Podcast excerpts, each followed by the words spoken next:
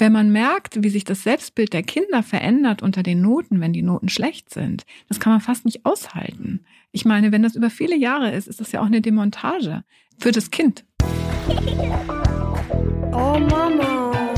Räumt ihr bitte mal euren Scheiß hier weg. Mami, chill mal deine Base. Herzlich willkommen und schön, dass ihr wieder dabei seid bei einer neuen Folge von Elterngespräch, dem Podcast-Talk von Eltern für Eltern. Ich bin Julia Schmidt-Jorzig, habe selbst drei Kinder und jeden Tag neue Fragen rund ums Familienleben. Heute an Anke Willers. Wenn ich sie nicht als Gast bei mir habe, ist sie als Managing Editor bei Eltern Family sozusagen eine meiner Chefinnen. Denn sie ist diejenige, die die Familienkolumne abnimmt, die ich jeden Monat für die Eltern Family schreibe. Ich weiß also, Anke ist eine gute und strenge Lehrerin.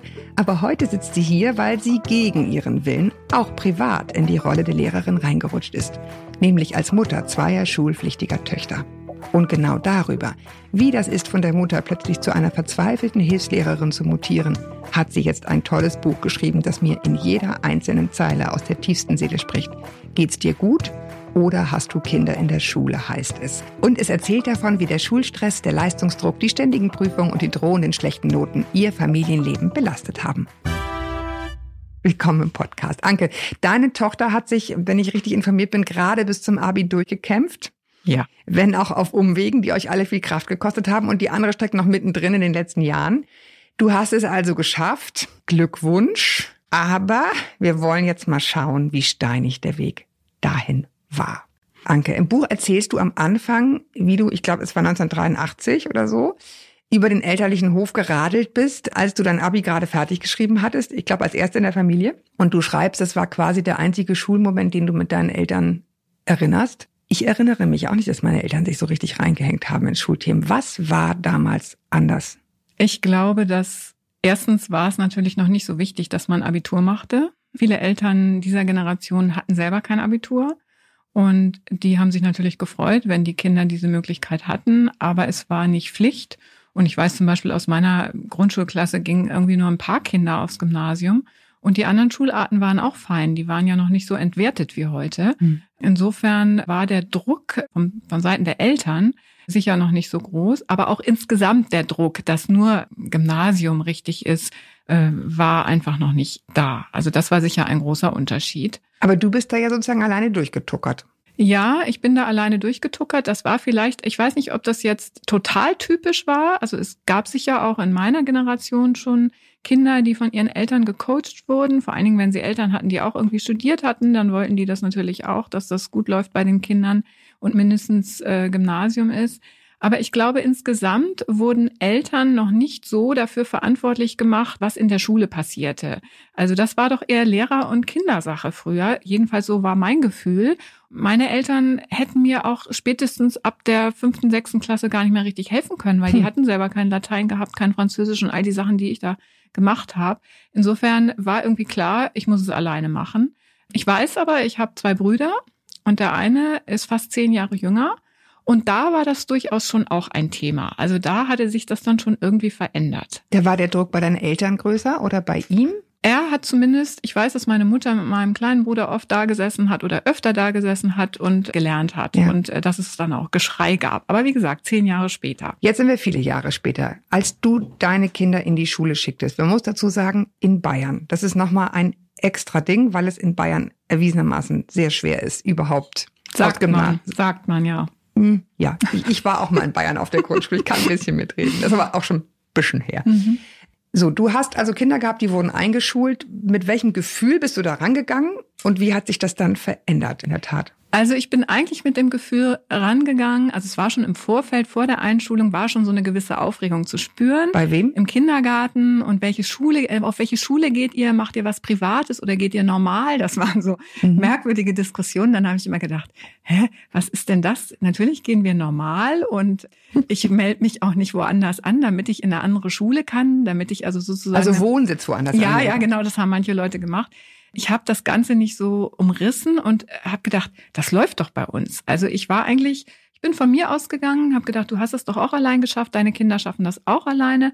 Ich hatte mir eigentlich vorgenommen, mich da nicht so einzumischen, weil ich auch diese diese Wahnsinnsförderei schon im Vorschulalter und dass sie alle schon lesen können mussten und so weiter, das war mir irgendwie suspekt und ich wollte das eigentlich nicht. Ich, ich, dieser Förderzirkus war nicht meins. Das, das wollte ich nicht. Also mit dieser Haltung bin ich da rangegangen und war eigentlich auch ganz zuversichtlich, das läuft schon. Und dann? Dann habe ich ziemlich schnell gemerkt, das läuft nicht. Ich habe ziemlich schnell gemerkt, dass viele Aufgaben, die die Kinder ähm, mit nach Hause bekamen. Also meine Tochter brauchte dann schon ziemlich schnell Hilfe.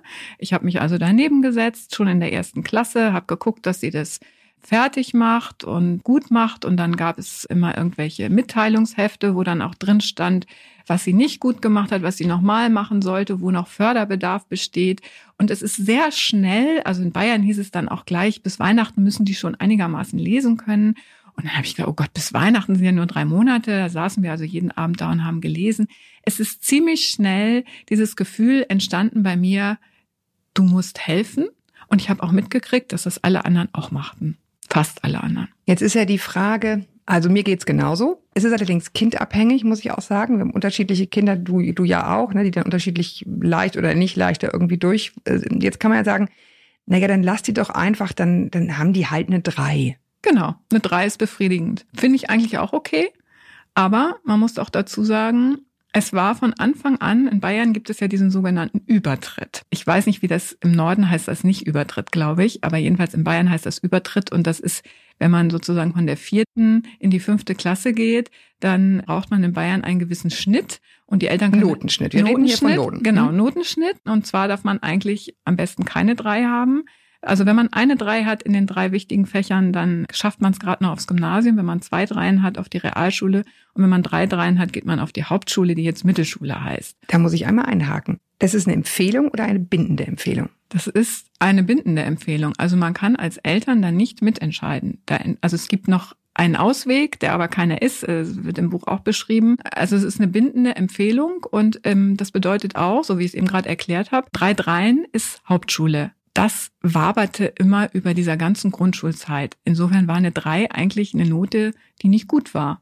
Obwohl ja. sie eigentlich völlig okay ist. Du hast es ja selber gesagt. Diese Schulen, die anderen Schulformen sind abgewertet worden. Das sieht man gar nicht selber unbedingt so, aber sie sind de facto abgewertet worden. Es wäre für dich nicht in Frage gekommen, Gut, Hauptschule wünscht man sich wahrscheinlich nicht, aber was, was waren deine Gefühle bei diesen verschiedenen Schularten? Das kam dann ja immer irgendwann immer näher. Was musstest du konkret tun und wie hast du dich dabei gefühlt? Naja, da muss man vielleicht ein bisschen ausholen. Also ähm, wenn, wenn ich jetzt ganz persönlich das beschreiben soll, wir haben bei unserer älteren Tochter gemerkt, da war ich ja auch neu als Schulmutter, haben wir ziemlich schnell gemerkt, dass das nicht rund läuft, dass sie sehr viel Angst hatte. Sie war eh ein ängstlicher Typ und man hat gemerkt, dass sie das alles überfordert hat.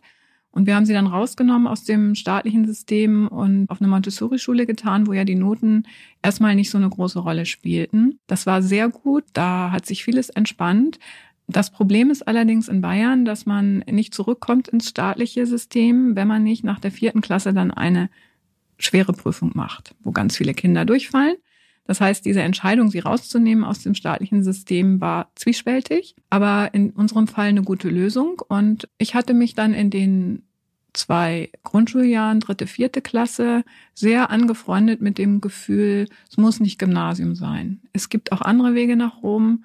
Ich wollte aber auch nicht unbedingt Hauptschule, mhm. weil ich dachte, wie ist das, wenn, wenn sie älter wird, wenn sie in die Pubertät kommt, wie ist dann das Umfeld? Also das kennt man mhm. ja, das sagen ja viele mhm. Eltern, dass das für sie sich nicht so gut anfühlt, weil ja viele Hauptschulen auch eine super Arbeit machen, aber es ist eine, Allerdings, ja. eine schwierige, unter schlechten Voraussetzungen ja, unter einfach, schlechten ne? Voraussetzungen in der Großstadt sowieso. Wir waren ja in der Großstadt. Für mich hat sich aber in diesen vier Jahren, ich habe da sehr schnell für mich gemerkt, ich möchte auf keinen Fall, dass meine Kinder auf einer Schule sind, wo sie jahrelang überfordert sind. Dann lieber einen anderen Schultyp. Ich war jetzt nicht so der Typ für Waldorfschule. Das war jetzt nicht so, mhm. passte nicht so zu uns, hatte ich das Gefühl. Aber so mit, also Realschule fand ich okay. Aber wie gesagt, da muss zumal das ja in Bayern auch noch mal was anderes ist, muss man sagen. Ne? Also in Bayern sind die anderen Schulformen durchaus nicht ganz so abgewertet wie im Rest der Republik. Ne? Da kann man also eine sagt man. Ja, ich ja. kenne jetzt nur diese Variante. Ich selber bin ja in Niedersachsen zur Schule gegangen. Mhm. Ich hatte das Gefühl, in Niedersachsen waren die Schulen auch ordentlich und wir sind nicht blöd geblieben. Aber ich kann jetzt im Rückblick sagen, auf der Realschule in Bayern wird schon echt ordentlich was verlangt, ja. Mhm. deine Tochter hat aber eine Prüfung gemacht, wenn ich mich richtig erinnere beim Lesen des Buches. Ja, sie hätte praktisch dann auf der Montessori-Schule nicht auf der bleiben können, aber auf eine andere gehen können, am anderen Ende der Stadt und da dann ihren, erstmal ihren Hauptschulabschluss machen. Das wollte sie aber nicht. Sie wollte dann gerne wieder zurück ins Regelsystem auf die Realschule und da musste sie eine Prüfung machen, die heißt Probeunterricht in Bayern. Das ist natürlich ein schön gefärbtes Wort. Das sind drei Tage lang Prüfung und da fallen wahnsinnig viele durch. Also 80 Prozent. Das heißt, Ach. diesen Probeunterricht, wenn man den wirklich bestehen will, muss man als Eltern irgendwas einfädeln, dass das Kind monatelang vorher übt. Das habt ihr gemacht? Das haben wir gemacht, ja. Sie hat das auch bestanden und das war auch sehr toll für sie, weil das einfach ein tolles Erfolgserlebnis war und danach ging es auch ziemlich gut weiter für sie. Also sie ist da gut mitgeschwommen auf der Realschule und dieses Ängstliche hatte sie irgendwie überwunden. Insofern hat mir eigentlich das Recht gegeben, äh, ich habe mich, ich habe mich bestätigt gefühlt, dass es richtig war, mhm. das so zu machen. Was hat aber diese ganze Überei und Lernerei und Forscherei, warum läuft das bei meinen Kindern nicht so rund mit euch als Familie gemacht? Naja, grundsätzlich ist es ja so, das sagt ja auch jeder, wenn man mit seinem eigenen Kind übt, also es gibt, glaube ich, ziemlich wenig Mütter und Väter, die da nicht irgendwann die Krise kriegen und auch die Kinder kriegen die Krise. Das liegt einfach daran, dass da Sachen vermischt werden. Mm, man hat ja eine emotionale Bindung zu seinem Kind, eine emotionale Beziehung. Andersrum natürlich auch, das Kind auch zu dir. Und dann hast du auf einmal eine Lernbeziehung und du sitzt daneben, versuchst es zu erklären, erklärst es vielleicht falsch, rollst mit den Augen, machst irgendwas Doofes und das Kind wird immer, gerät immer mehr unter Druck und äh, das, das steigert sich dann irgendwann und schreit man sich irgendwann an und das ist natürlich auch nicht gut fürs Lernen, also diese ganzen negativen Emotionen. Das heißt, die Eltern-Kind-Beziehung und die Lernbeziehung sind einfach eine total schlechte Mischung. Das, das funktioniert irgendwie nicht. Und so war es bei uns auch, mal abgesehen davon, dass wir alle keine Lust mehr hatten, irgendwann da am Wochenende zu sitzen und zu lernen und immer gedacht haben, warum müssen wir das eigentlich tun? Aber in Bayern gibt es wahnsinnig viele schriftliche Prüfungen, da wird unheimlich viel schriftlich geprüft, auch ähm, unangekündigt. Das heißt, man ist immer in Hab-8-Stellung. Ich sage jetzt mal ganz bewusst, wir waren in Hab-8-Stellung, denn irgendwann ist es ja tatsächlich so ein Wir, diese, dieses, dass man das als Eltern schon als eigene Sache auch empfindet, was ja absurd ist, aber es wird dann irgendwann so, wir schreiben die Prüfung. Und ja, meine Kinder waren immer in, in Aufregung, dass wieder irgendwas geprüft werden könnte. Mm, und ich habe dann versucht, ihnen das zu erklären, aber es gab sehr viele unschöne Situationen. Mein Mann war da etwas ruhiger, aber hat das später auch mehr übernommen, aber am Anfang habe ich das gemacht, ja. Es klingt jetzt immer noch so, wenn wir darüber sprechen, als sei das letztendlich eine Wahl gewesen, die ihr getroffen habt wir sehen, wir wollen, dass das Kind da und dahin kommt. Beim Lesen hatte ich vielmehr den Eindruck, ihr hattet im Grunde gar keine Wahl. Die Schule hat euch mit Aufgaben sozusagen betraut, die ihr übernehmen musstet. Wenn ein Kind also im Internet recherchieren muss, wenn ein Kind Plakate erstellen muss, wenn ein Kind ein 20-minütiges Referat halten muss, dann kann doch im Ernst keiner annehmen, dass ein kleines Kind das kann. Und man rutscht dann rein in so eine Helferrolle, aus der es dann ganz schwer ist, sich wieder rauszuziehen, oder? Ja, genau. Ich meine, man kann natürlich von vornherein sagen, okay, ich mische mich da nicht ein, ich lasse das Kind laufen und ich akzeptiere, dass es dann eben auf einem Schultyp landet, wo es eigentlich nicht hingehört. Und es, es hat ja auch einen Wettbewerbsnachteil, weil eben an allen anderen oder den meisten anderen wird geholfen. Und deswegen ist es so schwer, sich da rauszuziehen. Und man möchte ja auch, dass das Kind mitkommt und nicht später dann irgendwie äh, von vornherein schlechtere Chancen hat. Und ja, die Schule, ich glaube, das ist so eine, ich würde gar nicht sagen, die Schule macht das. Ich glaube, das hat sich im Laufe der Jahre so, ähm, im Laufe der Jahrzehnte so entwickelt, dass die Schule, ich meine, wir wissen, dass sie alle immer zu wenig Lehrer haben und ähm, dass zu viele Kinder in den Klassen sind und die erklären das schon, aber wenn man es nicht gleich kapiert hat, dann braucht man zu Hause jemand, der Backup macht.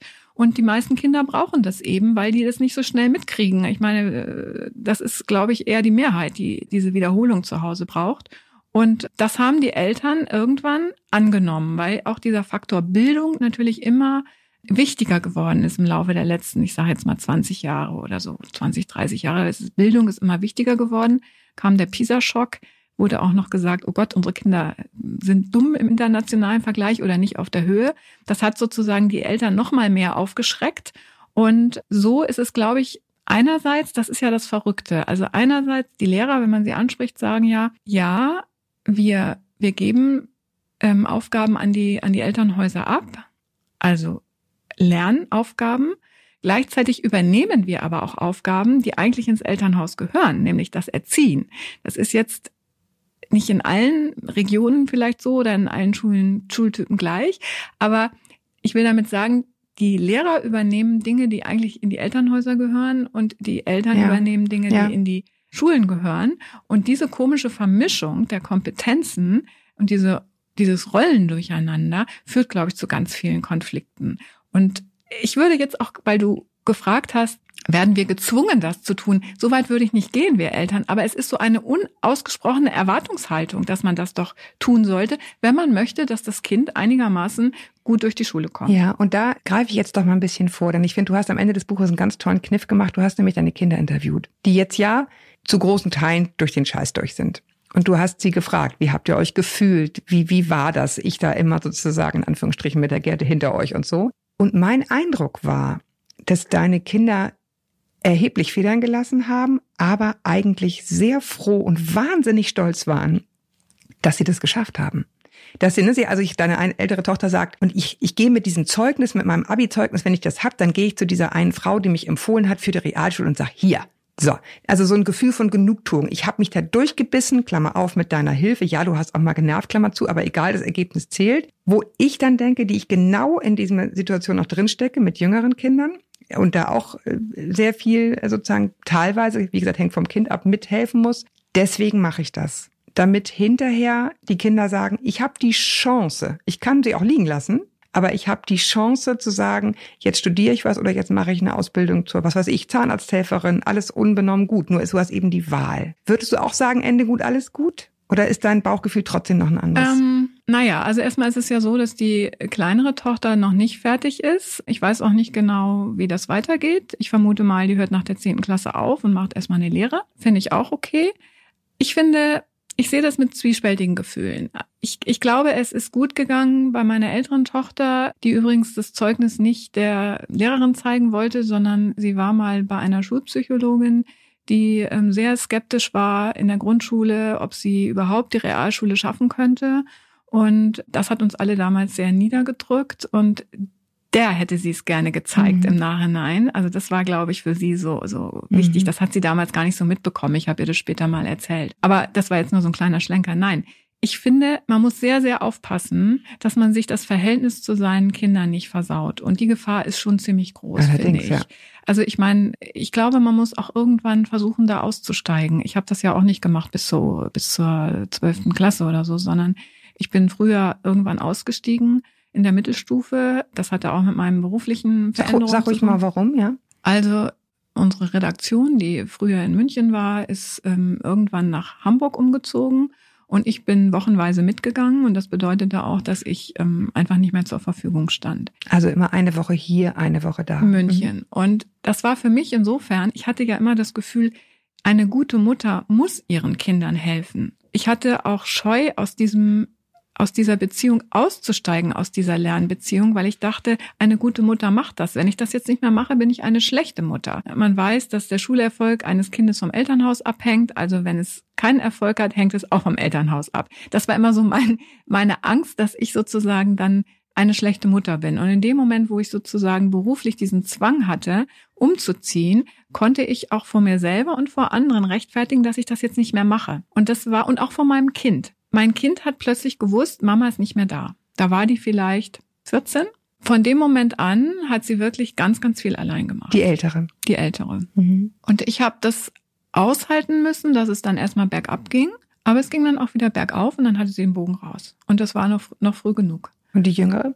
Die Jüngere tut sich schwerer. Da ist es auch ein Thema, wie weit lässt man sie und wie weit mischt man sich noch ein. Mhm. Ich meine, in der Pubertät wird das irgendwann kritisch.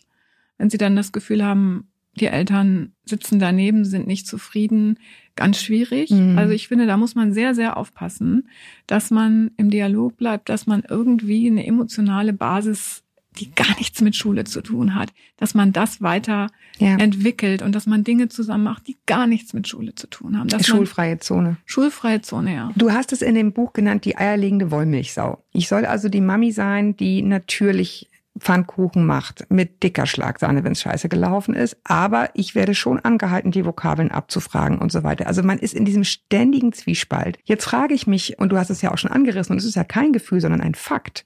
Dass Schüler, die eben so ein Elternhaus nicht haben, die das einfach nicht leisten können, nicht leisten, nicht, nicht leisten wollen, sondern, keine Ahnung, alleinerziehende, Vollzeitberufstätige Mütter, die einfach rabotten, so dass es einfach gar nicht geht, dass sie da nachmittageweise irgendwie Physik eben üben. Das ist ja eigentlich unfair. Und das bleibt doch unfair, dass Eltern, die das nicht leisten können, dass deren Kinder eigentlich dann das Nachsehen haben, wenn sie auch Schwierigkeiten haben. Natürlich. Ich meine, das ist aber ja auch nicht neu. Die OECD hat das ja immer wieder auch ähm, beschrieben, dass in Deutschland diese, mm, diese Abhängigkeit des Schulerfolgs von den, vom Elternhaus, dass das in Deutschland besonders ausgeprägt ist. Und das hat natürlich auch damit zu tun, dass das, was zu Hause geleistet wird, das ist ja fast eine Parallelbeschulung. Das ist ja nicht nur bei, bei uns so gewesen und ist auch mhm. nicht nur in Bayern so. Genau, das, das sei mal dazu ja sagst. Bei uns genauso. Genau. Also ne, nicht bei allen Kindern, wie gesagt, aber man, es ist ein, Job, ein richtiger Job. Richtiger Job und viele, das ist mir übrigens auch sehr wichtig äh, zu sagen, dieser Job fällt ja oft den Müttern zu, weil die Mütter eben oft Teilzeit arbeiten, mehr zu Hause sind, dann machen die den Job und die machen den viele Jahre, wenn sie mehrere Kinder haben. Und das führt letztendlich auch dazu, dass sie selber ihre beruflichen Entwicklungen gar nicht mehr vorantreiben können, weil sie sozusagen immer die Hilfslehrerin ihrer Kinder sein müssen, wenn sie eine gute Mutter sein wollen. Das gehört eben dazu heute. Das ist natürlich ja, das, das zementiert auch diese, diese, diese Rollenverteilung mhm. enorm. Ich, ich habe nur so ein bisschen schwer geatmet bei diesem eine gute Mutter sein wollen, weil das klingt immer so, als würde man sich das letztendlich aussuchen. Ne? Dann bist du halt keine gute Mutter, dann machst du es halt nicht. Ich finde, das ist so schwer in der Realität. Wenn du ein Kind hast, ne, habe ich auch, wo du merkst, braucht einfach ein bisschen mehr Hilfe und eigentlich ist alles da. Es braucht nur mehr Ruhe, es braucht Vertiefung. Das einfach links liegen zu lassen das hat weniger mit meinem Selbstbild als Mutter zu tun, als mit dem Gefühl, ich möchte diesem Kind helfen. Das macht es ja so schwer, ne? Natürlich, ich möchte dem Kind helfen und ich möchte, dass es gute Startchancen im Leben hat. Das genau. ist ja genau. das, was man möchte.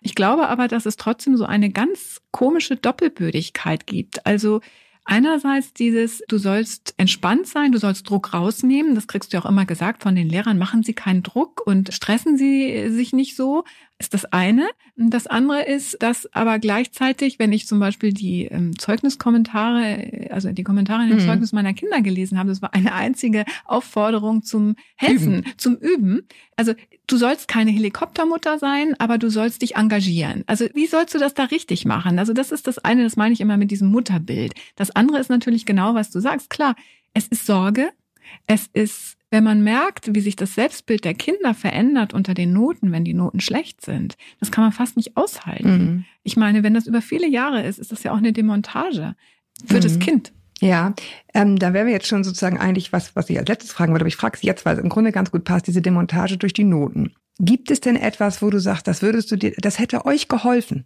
Ganz konkrete Sachen, wo du sagst, das würde ich mir eigentlich wünschen. Das hätte ich mir gewünscht. Keine Noten?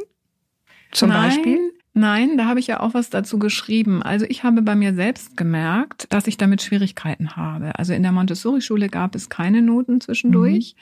Ich hatte dann immer Angst, dass ich nicht merke, wenn mein Kind Dinge nicht lernt, die es lernen muss. Das heißt, da muss man sich ganz stark selbst erziehen. Das ist mir selbst schwer gefallen. Mhm. Das können andere vielleicht besser. Mhm. Ich glaube, für Kinder, die keine guten Noten haben, sind Noten tatsächlich ziemlich fatal. Die haben ja nicht keine Talente, sondern die, die können einfach nur mit diesem Schulsystem nicht so gut zurechtkommen.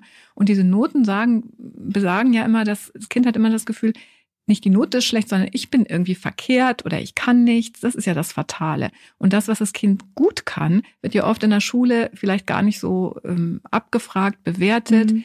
Das kommt eben vielleicht später im Leben dann zum Tragen, wenn das Kind da gesund rauskommt. Ne? Aber ja, die Noten, das ist zwiespältig. Also ich persönlich habe damit Probleme.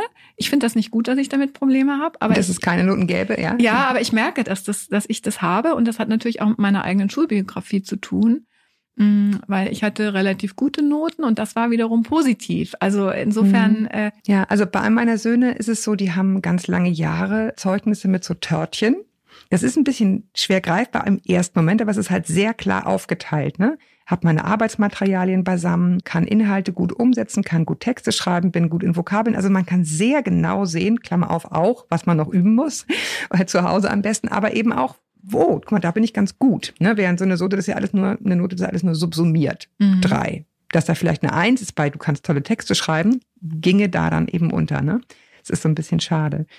Wir haben jetzt ja ganz viel von Bayern geredet. Du hast aber auch mit Frauen und oder Eltern gesprochen aus anderen Ländern. Hast du das Gefühl, aus anderen Bundesländern, dass die die Themen ähnlich bewegen? Ja, also nicht alle natürlich. Also erstmal, weil die natürlich andere Kinder möglicherweise hatten. Und es hat natürlich auch was mit der Mutter zu tun. Also man gerät ja immer sehr schnell in diese in diese Rolle, dass man denkt, oh Gott, bin ich irgendwie so eine bin ich irgendwie so eine Tiger Mom. Tiger Mom, das will man ja Mhm. überhaupt nicht nicht sein. Also ich denke, es hat schon auch was damit zu tun, wie man selber den Leistungsbegriff für sich definiert. Spielt sicher eine Rolle, wie wie locker oder nicht locker man damit umgeht. Du hast vorhin gefragt, was hätte ich mir gewünscht? Wenn ich es nochmal machen würde, würde ich Mhm. mir ganz doll wünschen, dass ich da gelassener wäre, dass ich mehr meinen Kindern vertrauen würde und mehr sagen würde, das wird schon. Und diesen Part hatte mein Mann.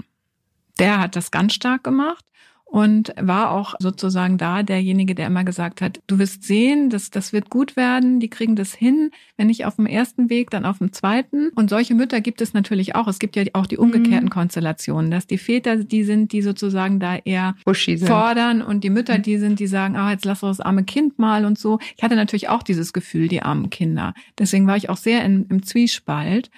Aber ja, wenn du fragst mit anderen Müttern, ich habe das auf jeder Party war das Thema. Also ich hatte überhaupt nicht das Gefühl, dass ich die Einzige bin. Im Ja. Gegenteil, ich hatte das Gefühl, dass das schon fast eine Krankheit ist. Also wenn du Schulkinder hast, dass Ja. das so einen Wahnsinnsraum einnimmt, weil bei ganz vielen läuft's ja nicht rund. Also das ist fast Ja. normal, dass es nicht rund Genau, läuft. das ist auch wichtig zu wissen. Ne? Also bei mehreren Kindern hat man spätestens die. Wahrscheinlichkeit, dass irgendwie eins dabei ist, was nicht ganz rund läuft. Da komme ich nochmal auf eine Sache, die du vorhin auch angetippt hast. Eine Kinderpsychologin hätte das zu deiner Tochter gesagt. Ihr habt also auch geschaut, warum läuft das bei den Kindern nicht? Nee, eine Schulpsychologin Mhm. hat das gesagt. Also ja, man gerät ja dann äh, am Anfang, ähm, das würde ich, ähm, sehe ich heute auch sehr kritisch, habe ich damals, äh, bin ich da so reingerutscht. Äh, wenn man merkt, es läuft nicht, dann kommen ja ganz schnell diese Fragen, hat das Kind irgendwas? Ist da irgendeine Lernstörung, Teilleistungsstörung?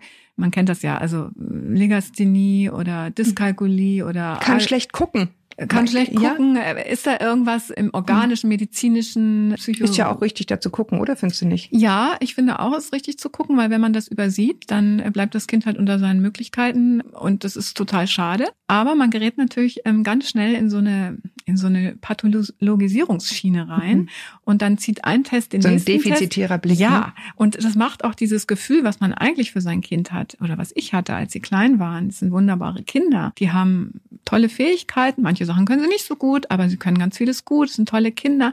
Dieses Gefühl verliert man dabei, weil es eben, so wie du sagst, so ein defizitärer äh, Blick ist und weil die Gefahr groß ist, dass sozusagen ein Test wird gemacht, dann ist das vielleicht irgendwie unklar, dann muss man zum nächsten Test und so kommt so eine komische Testspirale in Gang und so eine Diagnose-Findungsphase, die möglicherweise zu gar nichts führt, nur alle verwirrt. Und das haben wir auch erlebt und dann ist es halt total schwer, auch Stopp zu sagen und sagen, das jetzt Genau. Ist Jetzt, jetzt, hören wir so. auf damit. Äh, Jetzt, äh, jetzt machen wir einfach weiter, suchen vielleicht eine andere Schule, verändern unseren Blick oder wie auch immer. Also jedenfalls ist das gefährlich. Also mit diesem, mit diesem Diagnose finden Mhm. und da muss man schon an die richtigen Ärzte oder äh, Ja, ja. Neurologen oder Und dann auch immer. irgendwann die Stopptaste drücken, ne? Und dann Ja, ja, lieber eine genau. Umgebung finden, die passt, als das Kind passend zu machen ja, für die genau, Umgebung. Ja. genau.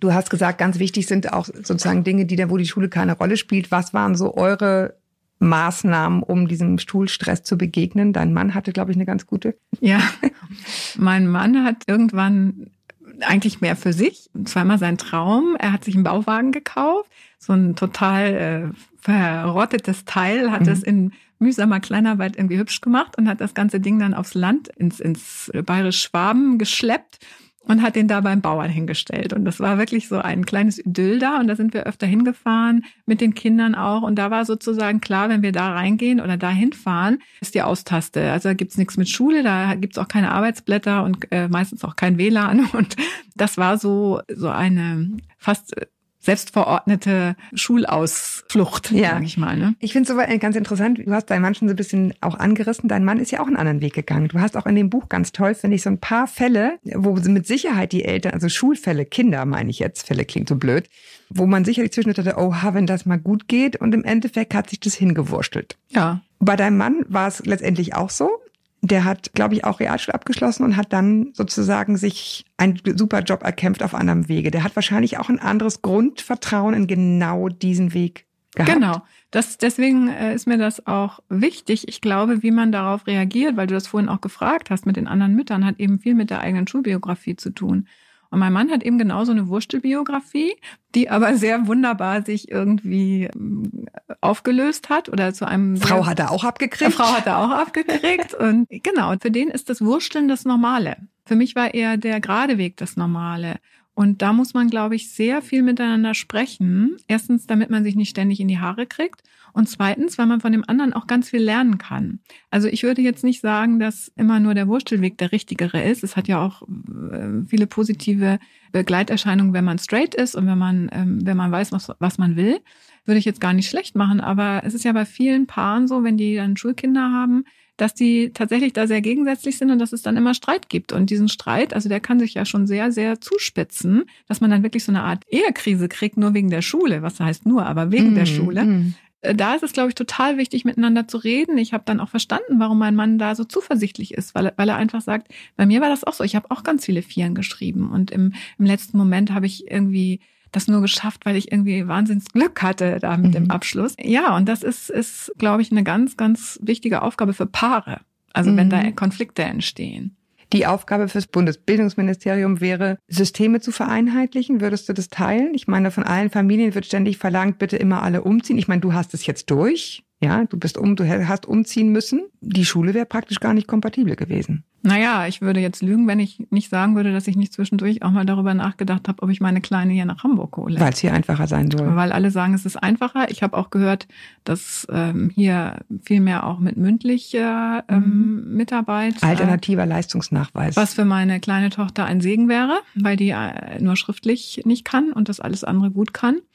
Natürlich würde ich es wahnsinnig begrüßen, wenn dieser Bildungsföderalismus aufhören würde, weil es ist einfach total ungerecht. Und es macht auch für Familien, wie du schon sagst, die umziehen müssen, es macht es fast unmöglich. Also die Schulsysteme sind ganz schlecht zu, zu vereinbaren. Und wenn man in der sechsten Klasse mit seinen Kindern irgendwie vom einen Ende ins andere Ende der Republik zieht, dann hat man ein Riesenthema.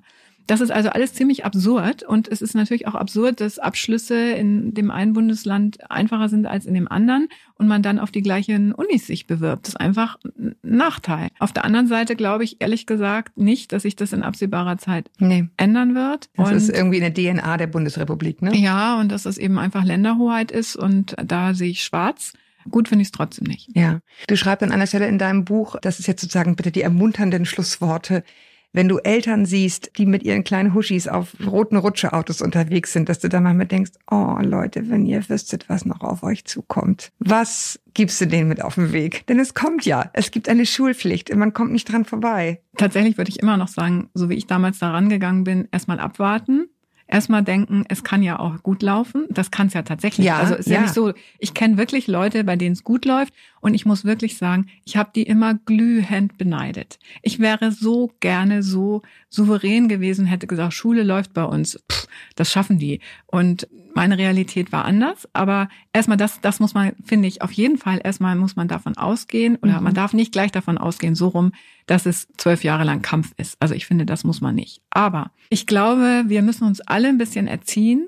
Wir dürfen das wenn ich jetzt höre, dass die Eltern schon WhatsApp-Gruppen haben, um sich irgendwie, es hat sich ja alles noch weiter zugespitzt, wahrscheinlich von der Schulzeit, jetzt Grundschulzeit meiner Kinder bis heute, dass die Eltern noch viel mehr eingebunden sind, dass es Bücher gibt, die Eltern coachen, damit sie ihre Kinder coachen oh, können. Ja, Regalmeter. Dann würde ich wirklich sagen, läuft was schief. Ja. Läuft was schief. Und da können doch auch wir Eltern sagen, nein, das geht so nicht, das wollen wir nicht. Und vielleicht dann auch mal aushalten, dass man nicht den Weg, den gleich den Weg geht übers Gymnasium, sondern dass man sich klar macht, es gibt wirklich, ich meine, ich habe das tausendmal gehört und habe immer gedacht, ja, ja, es gibt wirklich ganz viele Wege nach Rom.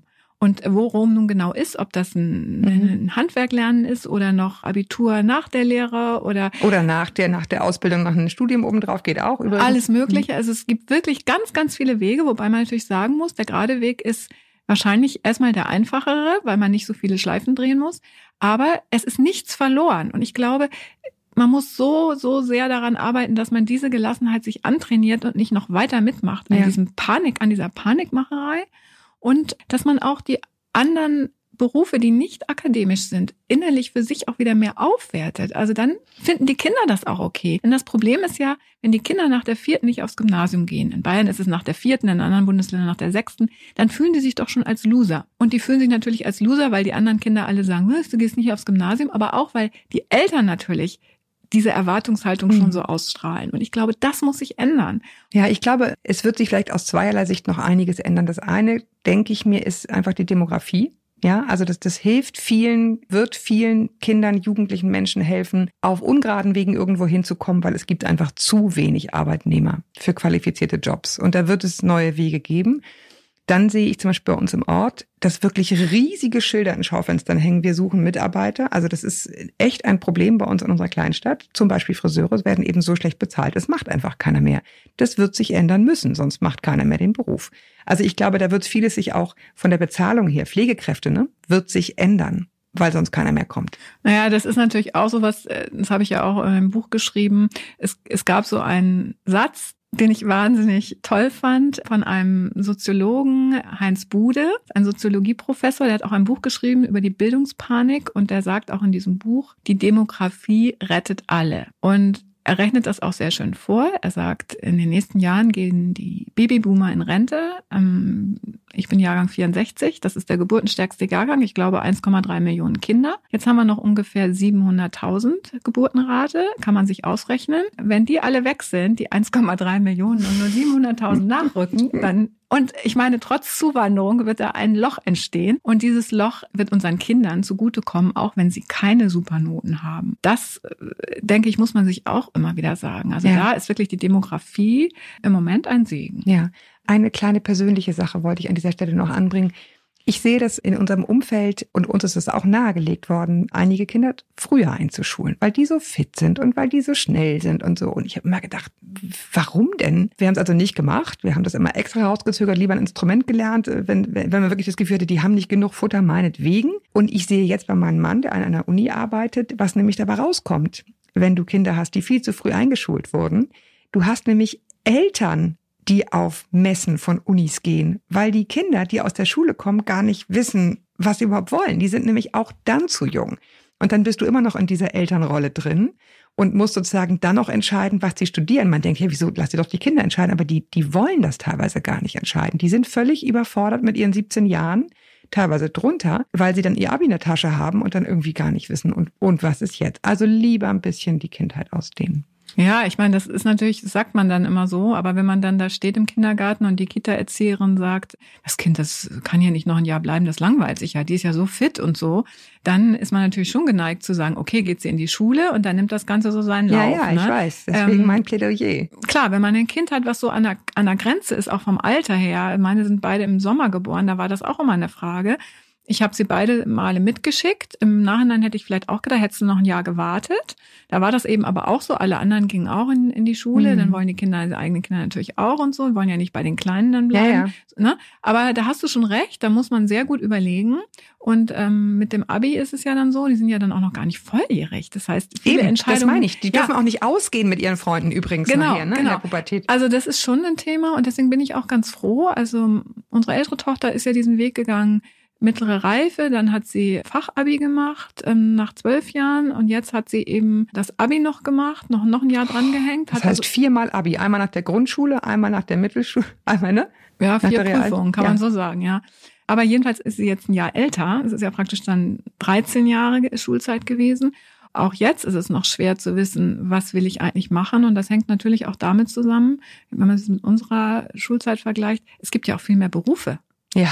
Und wir kennen sie alle gar nicht Das, mehr. ja, aber die, alten Kinder auch nicht. Kinder kennen sie auch nicht. Also das zu sortieren, deswegen machen die auch alle erstmal ein Gap Year, weil die überhaupt nicht wissen, wo Mhm. sie hinwollen. Das ist schon eine Riesengeschichte. Gap Year ist, wenn man sozusagen ja, äh, soziales Jahr macht oder irgendwo in Afrika. Chillt. In der, ja. Oder chillt. chillt. Genau. Also ich will damit sagen, dass die Eltern sich einmischen, hat nicht nur damit zu tun, dass sie jung sind und alle Eltern Helikopter machen, sondern es hat auch Ja. damit zu tun, dass alles viel unübersichtlicher geworden Das ist wahr. Ne? Ja. Und das muss man natürlich fairerweise auch immer dazu sagen. Ne? Anke, ich danke dir, dass du dir die Zeit genommen hast, diesen Leidensweg, der jetzt aber sich langsam auf ein Happy End zubewegt, äh, zu erzählen. Ich drücke dir für die Jüngere, ich drücke ihr vor allen Dingen selbst ganz doll die Daumen und gratuliere euch, dass die ihr das überstanden hat. danke. Ich danke euch da draußen auch fürs Zuhören. Ich freue mich, ja, wenn ihr mir treu bleibt, abonnieren mögt, vielleicht dann verpasst ihr keine Folge und mir immer sehr gerne schreibt an podcast.eltern.de, die dies schon gemacht haben, wissen, ich lese wirklich persönlich, ich antworte auch persönlich. Und ich freue mich, bis wir uns wieder hören. Halte den Kopf über Wasser. Ahoi aus Hamburg.